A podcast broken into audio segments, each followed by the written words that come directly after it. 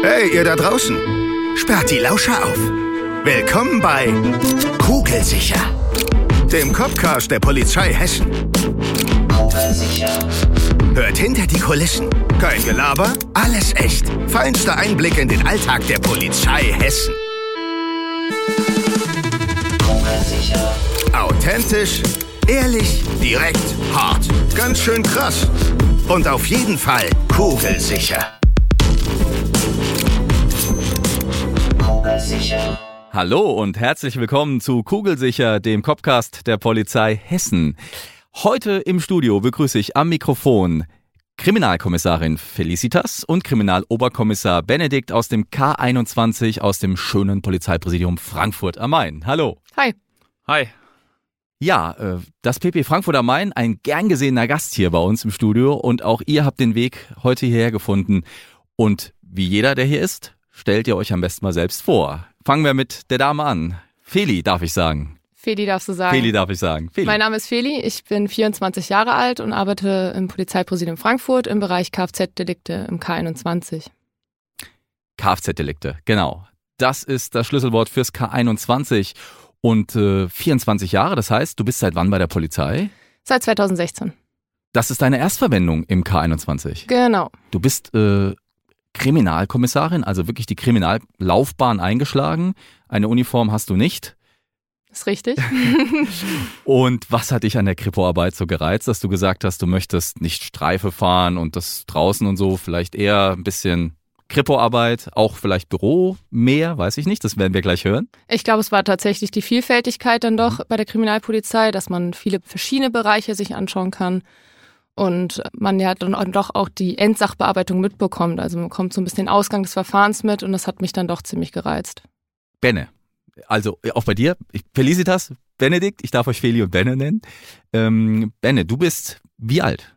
Also Benne, wie gesagt, äh, ich bin 29, ich bin seit 2014 im Polizeipräsidium Frankfurt, habe dementsprechend 2011 bei der Polizei angefangen und bin auch seit 2014 im Bereich Kfz-Kriminalität eingesetzt. Und du warst vorher auch äh, in einem anderen Kommissariat oder ist das auch hier deine Dienststelle, wo du bisher Dienst versehen hast? Also wir wurden 2015 umorganisiert Mhm. von äh, K25 als Kfz-Kommissariat zu K21 zu einer Ermittlungsgruppe und den Weg habe ich seitdem dann mitbestritten. Bin quasi Gründungsmitglied von K21 EG3. Gründungsmitglied, das hört sich gut an. Was war bei dir so der ausschlaggebende Punkt zu sagen, ich möchte zur Kripo und äh, Kriminalpolizeiarbeit leisten? Ich fand es damals, als ich mich 2011 im Februar dafür entschieden habe, ähm, einfach interessanter als die Schutzpolizei. Es wurde mir angeboten. Ich hatte mich vorher damit eigentlich wenig befasst, aber ich fand Kripo interessanter als die Schutzpolizei. Und jetzt seid ihr beim K21 in Frankfurt und es geht um Kfz-Delikte. Ja, äh, man sagt ja immer, das Auto ist so von vielen das Liebste. Also ist ja auch ein wertvoller Gegenstand, den man sich im Leben anschafft. Für manche auch ein zentraler Punkt ne, als Hobby. Ja, und wenn ihr ins Spiel kommt, ist irgendwas Schlimmes passiert mit dem Auto. Im schlimmsten Fall ist es ganz weg. Darum geht's. Also, fangen wir doch einfach mal äh, an, was es so alles rund ums Auto an Delikten gibt, weil das ist äh, mehr als man erstmal denkt. Da kann ja einiges so passieren und vor allem ist auch spannend, ihr seid aus dem Bereich Diebstahl in aus Kfz. Es gibt ja noch andere Gruppen und vielleicht fangen wir da erstmal an. Was ist denn überhaupt der Unterschied zwischen in und aus? Äh, Diebstahl in aus Kfz nennt sich ähm, das Oberdelikt oder schwerer Diebstahl in aus Kfz. Das heißt, wenn in den Fahrzeuginnenraum eingedrungen wird, alles, was nicht darin stattfindet, also zum Beispiel Scheinwerferdiebstahl oder Motordiebstahl jetzt mal, wenn man in die Motorhaube geht, wäre auch nicht bei uns angesiedelt, sondern das ist alles noch Diebstahl an Kfz, weil nicht im Fahrzeuginnenraum etwas entwendet wird. Ja, und also in ist dann praktisch der Airbag, wenn ich den klau. Genau. In oder das Portemonnaie, was im Innenraum liegt, die Tasche, die im Kofferraum liegt. Ja, also alle fest verbauten Teile im Fahrzeuginnenraum und alle beweglichen Teile ähm, auch im Fahrzeuginnenraum.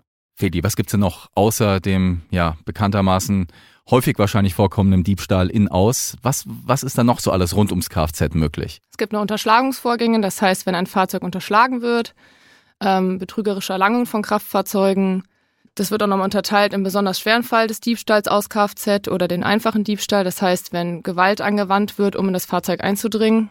Äh, wenn das Fahrzeug einfach offen steht, ist es der einfache Diebstahl aufs Kfz. Ansonsten fällt mir jetzt gerade eigentlich akut. Das ist eigentlich so die größte Bandbreite bei uns, würde ich sagen. Außerdem bearbeiten wir dann auch noch Hehlerei von Kfz. Also Genau, wenn zum. Beispiel ein unterschlagenes oder entwendetes äh, Fahrzeug in Frankfurt weiterverkauft wird, wäre man bei der Hehlerei und den Fall würden wir bearbeiten.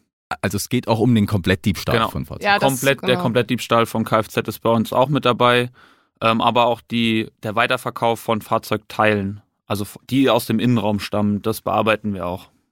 Also es ist schon auf jeden Fall sehr differenziert aufgestellt, dieses Deliktsfeld, merke ich gerade. So wie es dann nach außen geht, seid ihr nicht mehr betroffen. Das ist dann eine andere Ermittlungsgruppe, also Scheinwerfer, wie du gesagt hast. Was kommt da häufiger vor? Wahrscheinlich der Diebstahl aus, aus dem, also Innenraum, ne? Wahrscheinlich, oder? Und was ist häufiger?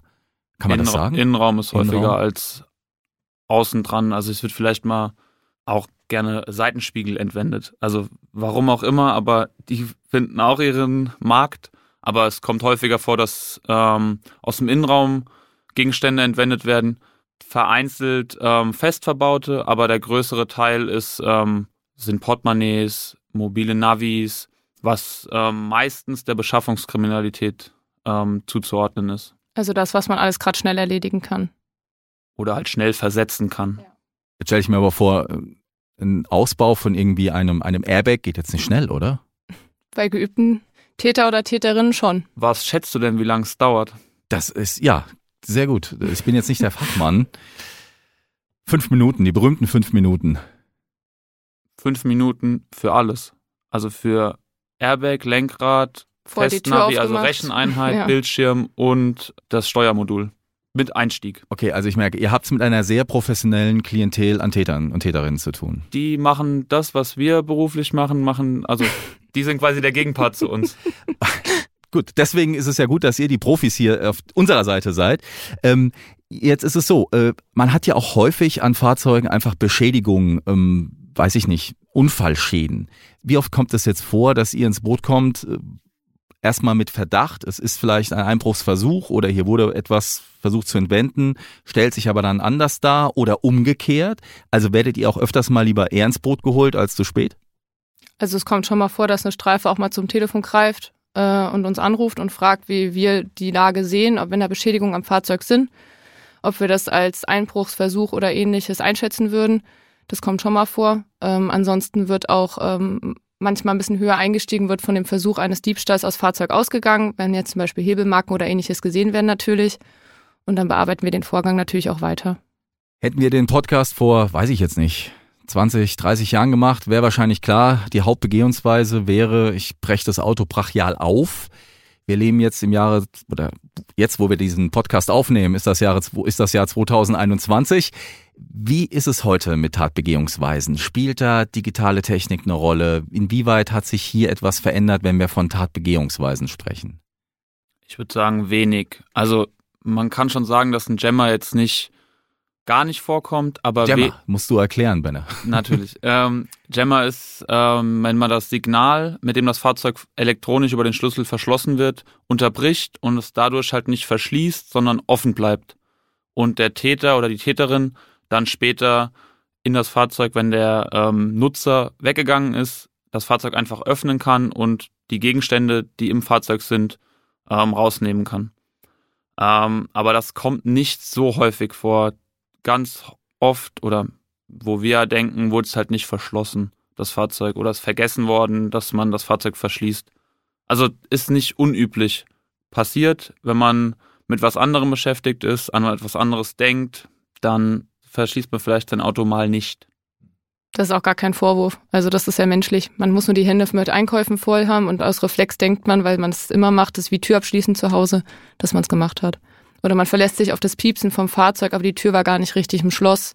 Da gibt's verschiedene Anhaltspunkte und wir sind halt alle nur Menschen. Ne? Fedi, also du würdest sagen, ansonsten ist so der, der klassische Aufbruch, also wirklich mit Brachialmitteln, immer noch sehr häufig? Ja, also dass äh, eine Scheibe eingeschlagen wird, häufig bei uns Dreiecksscheiben, quasi kleine Scheiben, wo dann die Tür im Anschluss natürlich geöffnet werden kann. Also das Einschlagen der Scheibe ist da schon noch sehr beliebt. Jetzt seid ihr ja bei der Kripo und äh, seid nicht im ersten Angriff, wie wir so schön sagen, bei uns vor Ort, wenn jetzt ein Auto aufgebrochen wurde. Das sind dann die Kolleginnen und Kollegen der Schutzpolizei. Gehen wir einfach doch mal so, so einen Fall durch. Was ist denn ein typischer, äh, gut, Tatort gibt's wahrscheinlich viele, da wo Autos stehen, wird eingebrochen. Also, ein Parkplatz und äh, es wurde eingebrochen. Die Streifenbesatzung nimmt auf und jetzt kommt ihr ins Spiel.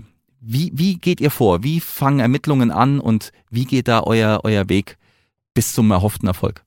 Das ist prinzipiell ganz unterschiedlich, je nachdem, was der Vorgang uns ja auch gibt. Also wenn jetzt einfach eine Scheibe eingeschlagen wurde und etwas explizit aus dem Fahrzeug entwendet wurde, sagen wir jetzt Standardmodell die Handtasche oder es wurde nicht abgeschlossen, es wurde aufgemacht, äh, dann gucken wir uns an, was die Streife schon vor Ort ermitteln konnte, ob eine Spurensicherung möglich war, je nachdem, was der Täter oder die Täterin halt für Spuren auch hinterlassen hat. Liegen vielleicht auch fremde Gegenstände im Fahrzeug etc. pp. Wir gucken uns dann quasi das Gesamtmodell an Spurensicherung an. Gab es vielleicht noch andere Hinweise von Zeugen? Ähm, dann werden die nochmal nachkontaktiert. Wir fahren auch mal selbst an den Tatort, gucken uns an. Vielleicht gibt es da irgendwelche Kameras oder ähnliches, mit denen wir arbeiten können. Und dann versuchen wir das natürlich auszuermitteln. Ja, Benne, du hast eine Ergänzung?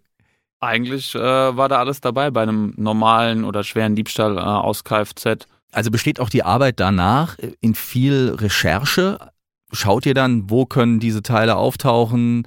Was passiert denn überhaupt dann genau mit diesen gestohlenen Gegenständen, wenn wir davon schon reden?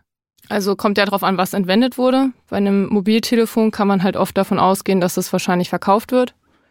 EC-Karten, die entwendet werden, werden natürlich oftmals versucht einzu, also dass der Täter oder die Täterin versucht, die Karte einzusetzen ähm, für einen Einkauf. Aber ich habe vorhin gesagt, Airbag, Lenkrad.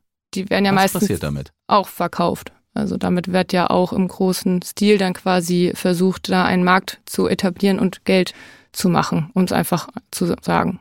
Also die gehen größtenteils ins Ausland, weltweit. Also der Markt ist kleiner geworden, weil da die Taten zurückgegangen sind in den vergangenen Jahren. Aber es gibt halt immer noch den Markt, wo Lenkräder, Airbags, Festnavigationsgeräte, also Recheneinheit, Bildschirm und Steuermodul gebraucht werden. Und da an die Märkte, die werden damit bedient zum Teil halt für kleinere Preise als beim Händler direkt. Das heißt, ihr arbeitet dann auch mit Behörden des, des Auslands zusammen? Also habt ihr da eine, eine, eine enge Zusammenarbeit mit, sage ich mal, ausländischen Polizeien?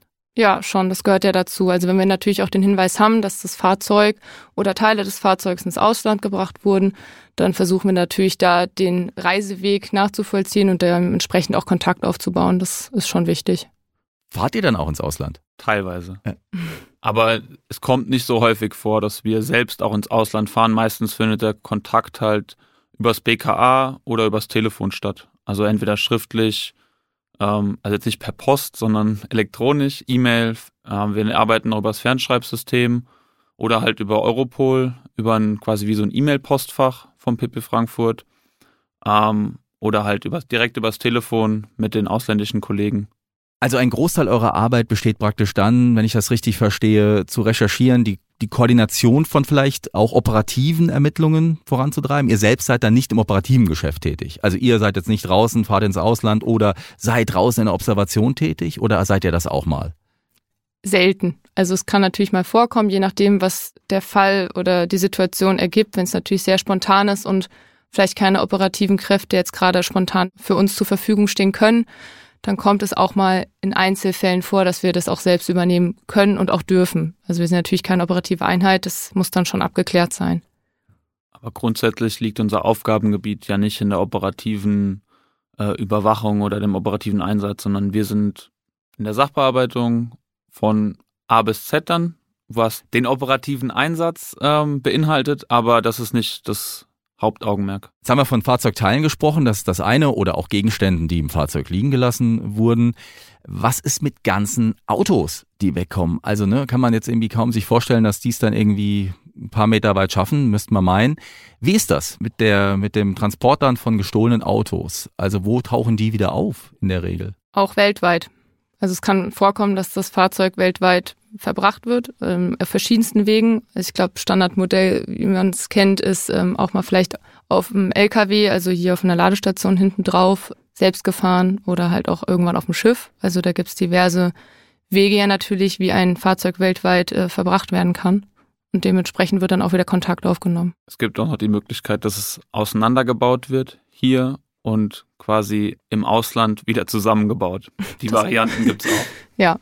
Und dann in Einzelteilen irgendwie Mhm. versteckt.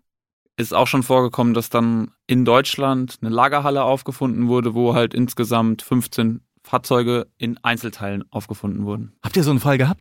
Ist schon ein paar Jahre her, aber gab's. War da eine Zusammenarbeit mit anderen Bundesländern. Also sie waren kreuz und quer aus Deutschland, die Fahrzeuge, und die Halle war in einem anderen Bundesland. Okay, natürlich dürfen wir da aus taktischen und äh, genau verfahrenstechnischen Gründen nichts sagen.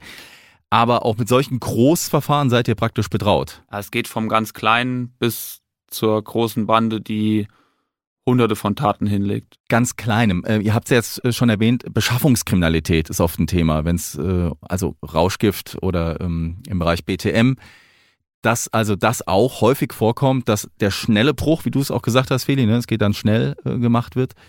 Ist das äh, ein, ein Thema, wo man nicht auch präventiv ansetzen kann, wo man sagen kann, Leute, lasst nichts im Auto liegen? Ich glaube, das Ja. ist der einfachste Hinweis Ja. tatsächlich. Also ähm, da fängt es schon an mit Kleingeld in der Mittelkonsole.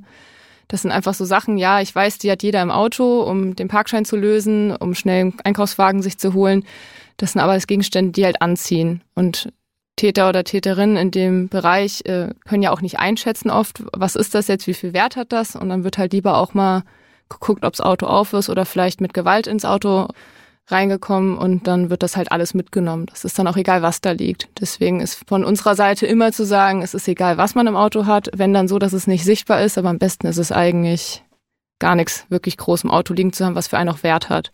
Ob es ein Glücksbringer ist oder so, weil das ist auch ein emotionaler Wert. Also da muss man immer für sich wissen, ähm, was man dann wirklich liegen lassen möchte.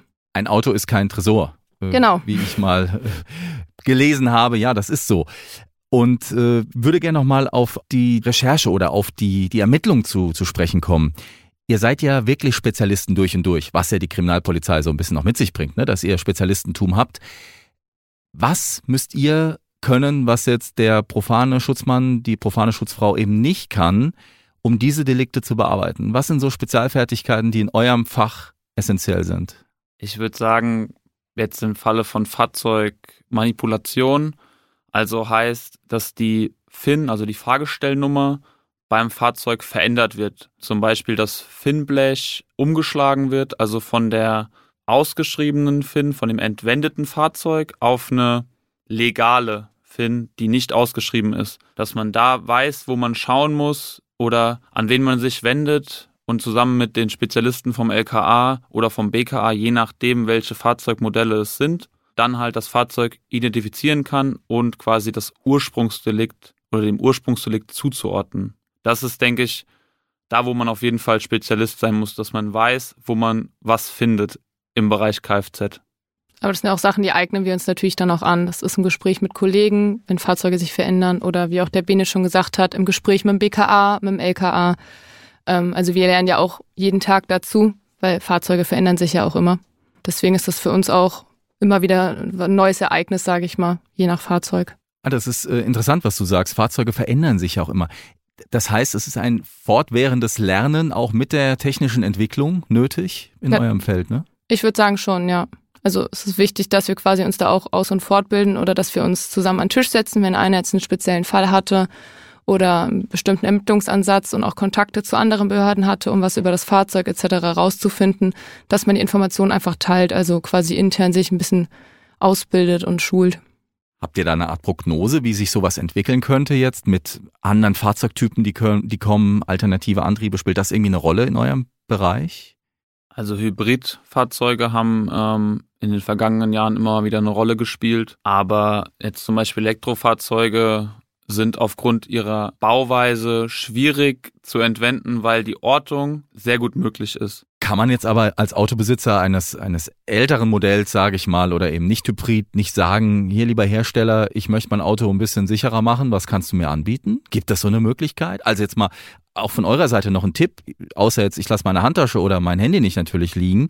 Gibt es da technisch eine Möglichkeit nachzurüsten? Klar, also man muss dann halt zu dem jeweiligen Hersteller natürlich Kontakt aufnehmen und fragen, was habe ich überhaupt für Möglichkeiten. Das variiert natürlich auch je nach Modell. Das kann man aber dann ausführlich der Hersteller sagen und nennen. Ähm, Das sind dann spezielle Alarmanlagen, die nachgerüstet werden können, etc. pp.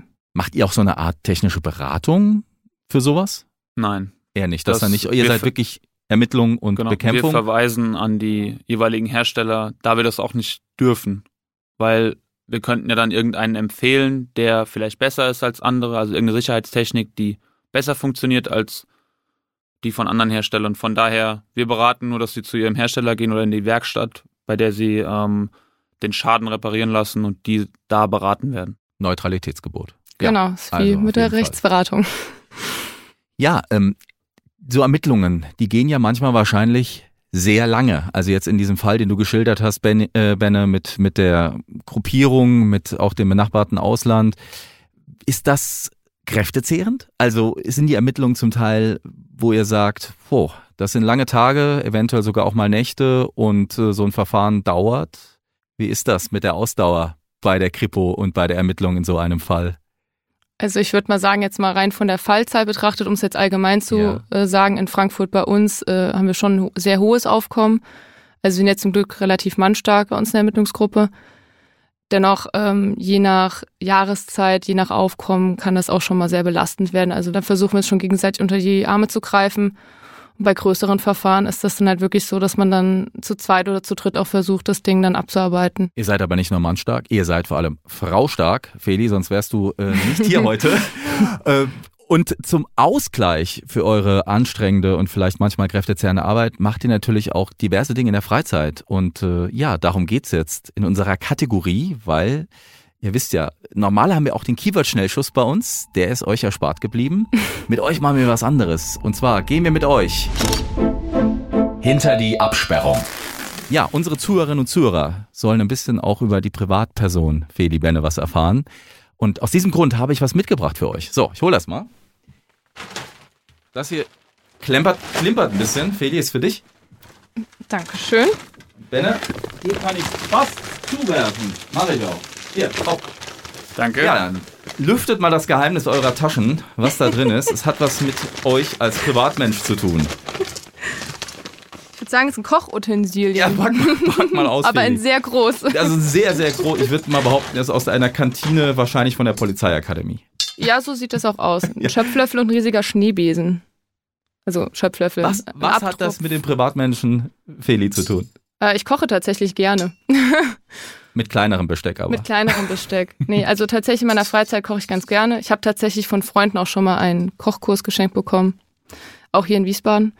Ähm, der hat ziemlich viel Spaß gemacht. Aber das ist auf jeden Fall was, was ich abends sehr gerne mache. Was kochen zum Runterkommen. Äh, Essen an sich. Kann auch Ist nicht sehr- schlecht. Kann sehr entspannt sein. ja. Was kochst du am liebsten? Verrat uns einfach mal das Lieblingsgericht von Kriminalkommissarin Feli. Achtung, aufgepasst. Und Pi- das Rezept kriegt ihr dann vielleicht auch im Polizeipräsidium Frankfurt am Main. Pizza. Pizza! Ja. Okay, warum nicht? Hast du da ein Geheimrezept für einen Teigenguten? Nee, leider nicht. Den habe ich äh, von einer Bekannten mal stibitzt. Äh, das müsste ich erfragen, ob ich das überhaupt preisgeben darf. Nein, so Rezepte muss man geheim halten. Ja, Das stimmt. Pizza. Mhm. Sehr gut. ganz einfach. Naja, nee, ist schon eine Kunst, wenn man Jeden. Sonntagabend. Jeden Sonntagabend. Ja, ist eine Tradition. Benne, du hast als Tradition etwas äh, Sportlicheres im Gepäck. Ja, ihr habt auf jeden Fall gut recherchiert. ähm, bei mir sind's Sportschuhe, ähm, Handballschuhe, die ihr mir in die Tüte gepackt hattet. Ja, ich spiele in meiner Freizeit recht hoch Handball, Was heißt hoch? dritte Liga. Ah, Du bist ein großer Mann, auf jeden Fall, aber du meinst mit hoch die Ich meine in der von der Liga-Zugehörigkeit in der dritten Liga. Wow. Das hilft dir, den Stress zu verarbeiten, den du vielleicht mitunter Ja, das auch ist ganz gut, abends äh, nach einem stressigen Arbeitstag noch ins Training zu gehen, um den Stress abzubauen. Welche Position? Torwart. Ach, ja, sportlich, sportlich. Sonst noch äh, Kochen. Wie sieht's mit Kochen bei dir aus? Gelegentlich. Wenn ich Zeit finde neben der Arbeit und äh, dem Sport, dann koche ich auch ganz gern. Äh, mein Lieblingsgericht ist das Curry. Das Curry. Und du lässt dich dann von Feli einfach zur Pizza einladen. Genau. Sehr gut. Ja, vielen Dank, dass ihr das hier mitgemacht habt, unsere Kategorie hinter die Absperrung. Und ähm, wenn wir schon bei euch ein bisschen im Privaten sind, dann würde ich jetzt gerne mal wissen, ihr seid Kfz-Spezialisten beruflich, ihr beschäftigt euch tagtäglich mit dem Auto. Seid ihr selbst auch Autoliebhaber? Autoaffin? Fahrt ihr gern Auto? Also ich glaube, ähm, autoaffin in dem Sinne will es jetzt nicht sein. Ich fahre sehr gerne Auto, auch gern zügiger. aber ähm, ich könnte jetzt kein Auto auseinanderschrauben. Also wenn jetzt eine Lampe in meinem Auto leuchtet, weiß ich natürlich, was ich zu tun habe. In den meisten Fällen, wenn nicht, gibt's auch eine Werkstatt. Aber grundsätzlich fahre ich sehr gerne Auto. Mir macht das wirklich viel Spaß. Wie ist bei dir, Benne? Ja, ich bin jetzt auch nicht autoaffin. Also mein Auto ist über zehn Jahre alt, von daher würde ich behaupten, ich bin kein Liebhaber. Mein Auto heißt auch kein, hat keinen Sammlerwert oder sowas. Ähm, aber über die Jahre jetzt über sieben hat man sich natürlich ein gewisses Know-how über das Auto angeschafft, aber das hilft mir bei einem Schaden an meinem Auto auch nicht weiter. Also ich kann ein paar Autos auseinanderhalten, aber letztlich muss ich zum Schrauben auch in die Werkstatt und kann es nicht selbst. Gut, ihr sollt ja auch nicht, äh, ihr schraubt ja nicht bei der Arbeit, sondern ihr müsst ermitteln, wer da eventuell illegal was weggeschraubt hat, wenn man es mal so sagen möchte. Ja, und achtet ihr aber privat, wenn ihr unterwegs seid auf der Straße, auf andere Dinge vielleicht, als jetzt der herkömmliche Typ, äh, der herkömmliche Mensch, der Auto fährt? Seid ihr da schon so fokussierter auf diesem Bereich irgendwie, dass ihr, oh, da ist was Verdächtiges, an dem Auto ist irgendwie, da ist was am Seitenspiegel? Klar, also man Ja. ist ja acht Stunden am Tag mindestens im Büro, achteinhalb. Ähm, und dann nimmt man das natürlich auch immer auf dem Heimweg mal mit, wenn man im Auto sitzt. Äh, man achtet mal vielleicht auf Kennzeichen, auf äh, Abschlepper etc. pp. Ähm, also da schaut man schon mal drauf. Aber ich glaube, es gibt auch immer mal Momente im Leben, wo man dann mal abschaltet, noch einfach mal Privatmensch ist. Das ist auch ganz wichtig, glaube ich. Das war eigentlich ein perfektes Schlusswort. Es gibt Momente, wo man abschaltet und äh, leider auch an dieser Stelle schalten wir für heute diese Folge ab. Es hat mir sehr viel Spaß gemacht. Ich hoffe, ihr habt auch Freude hier heute im Studio gehabt. War interessant. Ja, habe ich noch nie gemacht, hat Spaß gemacht. Schön, freut mich. Kommt gut zurück nach Frankfurt ins Polizeipräsidium. Und ja, wenn ihr euch jetzt fragt, die das heute hier gehört habt, ja, das war K21. Okay, K21, da gibt's doch bestimmt auch irgendwie K10, K65. Ja, gibt's alles. Und viele Zahlen auch noch zwischendrin. Und auch das könnt ihr hören hier bei Kugelsicher. Wir hatten auch schon K10, K65, nur mal als Beispiel aus dem schönen Frankfurt hier zu Gast. Und viele weitere Folgen natürlich mit spannenden Themen rund um die Polizei, den vielseitigsten Beruf der Welt. Und ich würde mich freuen, wenn ihr auch beim nächsten Mal am Start seid, wenn es wieder hier mit weiteren spannenden Themen weitergeht. Bis dahin, macht's gut. Tschüss. Kugelsicher.